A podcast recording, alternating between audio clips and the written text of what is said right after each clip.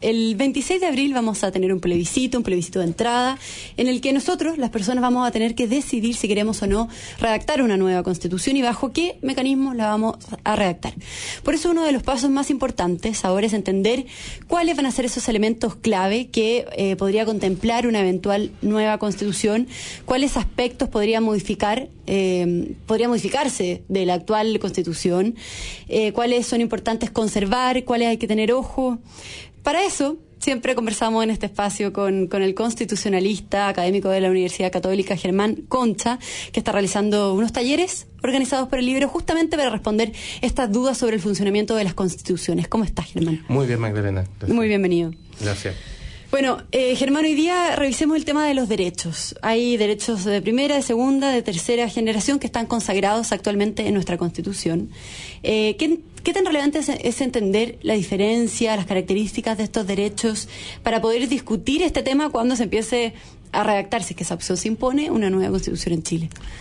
A ver, la, idea de que las constituciones tengan derechos, eh, originalmente, consagren derechos, originalmente es la idea de que la constitución opera como un freno al poder, al poder de quien sea que lo tenga, digamos, pues el, originalmente puede ser el poder del rey, después puede ser el poder de la Asamblea o del Congreso, puede ser el poder del presidente o del presidente y del Congreso, en fin.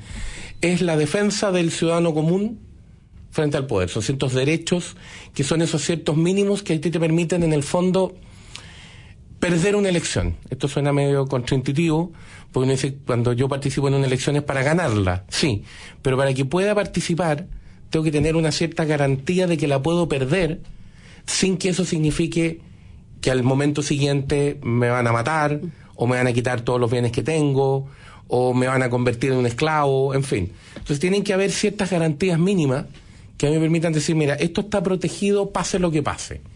Y por lo tanto tú puedes participar del proceso, si te va bien, fantástico, el gobierno va a estar más cerca de tus ideas, si te va mal, puedes esperar la siguiente elección, porque lo fundamental de tu vida no se va a ver tan dañado, por decirlo de Tan en juego. Tan en juego. Eh, y por lo tanto es admisible perder, porque si eso estuviera en juego, si tu libertad estuviera en juego, tú no, tú no juegas. El juego es demasiado riesgoso, digamos. Eh, esa era la idea original de los derechos. Esos son mínimos garantizados. Exactamente. Y por eso, y por eso los llamados derechos de primera generación o libertades son básicamente derechos de no intervención, protecciones frente al Estado o al poder. Eso? No intervención. Garantías de que hay ciertas zonas protegidas en las cuales la autoridad no se va a meter. Por ejemplo, yo tengo derecho a la vida. ¿Qué significa eso? Que la autoridad no me puede matar sin un juicio justo, etcétera, etcétera. El derecho al honor. Yo tengo derecho a la honra, significa que no me pueden insultar. Yo tengo derecho, eh, dentro de las más eh, clásicas de la, de la primera generación, tengo libertad de expresión no significa que la autoridad me tenga que regalar un medio de comunicación. Significa que me tiene que dejar hablar. Yo veré cómo hablo, yo veré si alguien me quiere oír o no, ese es otro problema. Pero me tienen que dejar hablar. Y uno de los más importantes, porque es una garantía de libertad fundamental, es propiedad. Porque si yo no puedo tener ciertos bienes mínimos míos, quiere decir que estoy entregado a la autoridad política de turno. Si tú tienes, eh, a ver, una característica muy fuerte de todo régimen que quiere ser totalitario es atentar contra la propiedad. Porque si yo privo a las personas de propiedad, entonces el único dueño de todo es el Estado. Si el único dueño de todo es el Estado, quiere decir que para poder comer, tengo que estar bien con el Estado, porque si no, no como. Para poder trabajar, tengo que estar bien con el Estado, porque el único que da trabajo es el Estado. Para poder tener casa, tengo que tener y así, y así, y así. Entonces. Ahora, el derecho a la propiedad es bien polémico también. No está exento de crítica en ese sentido. No, pero yo creo que la crítica está distorsionada porque la crítica ha sido siempre planteada como este es un derecho que está hecho para proteger a los que tienen más. La propiedad en estricto senso es un derecho que está diseñado para protegernos a todos frente al poder que si no tiene ese límite, lo que haría es convertirte en esclavo. Porque en el fondo, si yo dependo, en el fondo te quito la libertad sin quitártela formalmente. Digo, no, si tú eres muy libre, Claro, pero si quieres trabajar tienes que estar de acuerdo conmigo porque yo soy el único que da trabajo, el Estado. Si quieres comer, si, quieres vivienda, y yo decido qué casa, y yo decido en qué forma, entonces al final no puedes estar en, en diferencia con la autoridad política porque se te acaba todo, digamos. Eh, entonces, esa garantía es muy importante porque es una garantía que no tiene que ver solo con un aspecto material de la persona, sino que con su protección básica. La propiedad es tu anillo básico de protección, porque puedo tener mis bienes y no me los puede quitar el Estado, es porque puedo empezar a ser libre.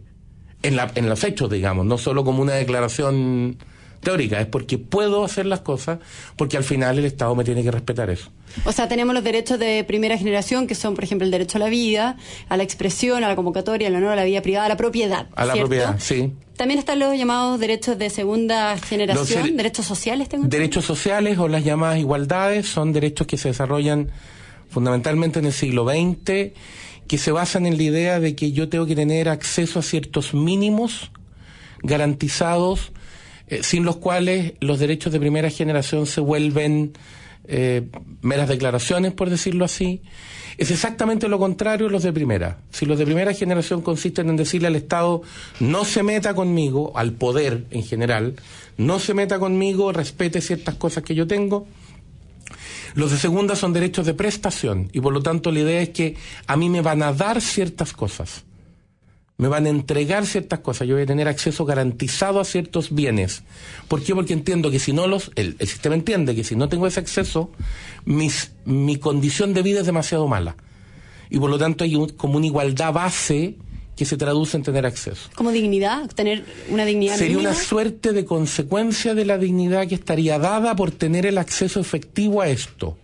Aquí hay un cambio si tú, si tú miras a los clásicos, una de las condiciones eh, eh, del pensamiento más clásico era que uno de los deberes fundamentales de una persona era ser capaz de mantenerse a sí misma. Eso está en, la visión más antigua, por decirlo así. ¿Cuál es un deber fundamental de todos nosotros? Ser capaz de mantenernos a nosotros mismos, es como el hmm. desde. Eh, y por eso actitudes como, en las legislaciones antiguas, por eso actitudes como la vagancia, por, por ejemplo, eran consideradas ilícitas. Pues se consideraba que tú incumplías un deber fundamental. En el siglo XX se dice no.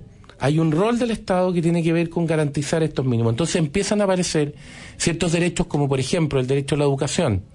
A la salud. A la salud. Las pensiones que estábamos comentando eh, El sistema de protección de pensiones, que además no es a la salud porque, porque nadie me puede garantizar el derecho a la salud porque significa que si estoy enfermo se incumplió el derecho y todos nosotros nos enfermamos por naturaleza, digamos. Es un sistema de protección de salud y de recuperación, pero asumiendo que te vas a enfermar.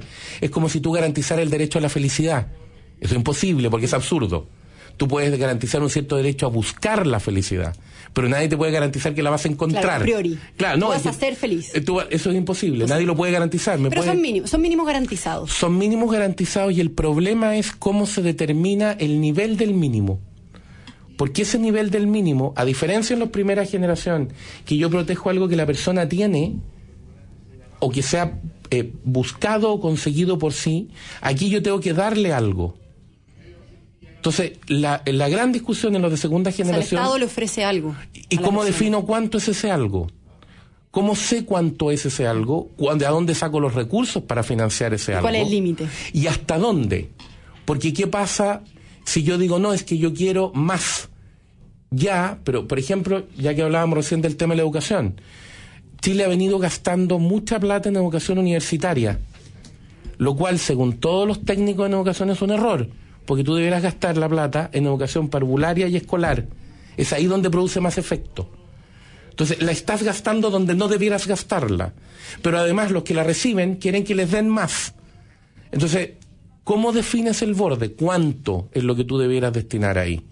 ¿Cómo se define? ¿Por cuánto tiempo? ¿En qué condiciones? ¿Qué le exiges a la persona que lo recibe? Por eso que cuando esta discusión de los derechos sociales inicia en el siglo XX, hay autores que sostienen que en realidad no son derechos, son aspiraciones políticas, son cosas que a mí me gustaría que pasara pero no son jurídicamente derechos exigibles. Esa discusión cambia y durante el 20 se resuelve que estos son derechos y que el Estado tiene que intervenir para otorgarlos, digamos.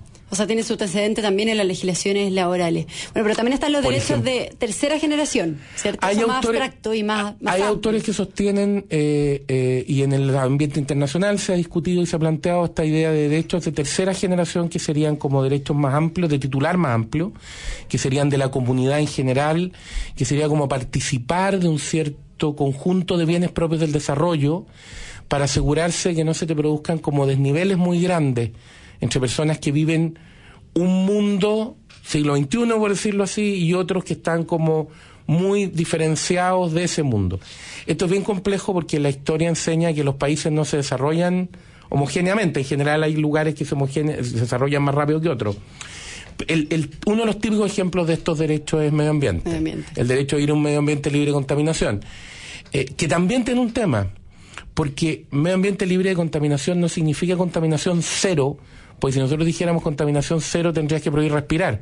Cuando tú respiras botas CO2, digamos, de vueltas, consume oxígeno. Entonces, lo que haces, y todas las actividades generan algún grado de contaminación, construir una ciudad altera el lugar, digamos.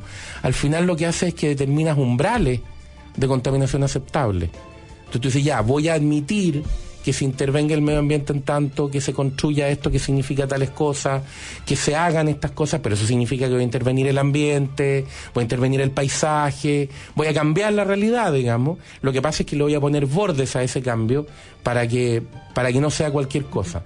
Y eso de nuevo te lleva a una discusión. ¿Quién define eso? ¿La ley? ¿Los tribunales? Eh, una especie de acuerdo. Organismos internacionales. Las hay reglas internacionales también.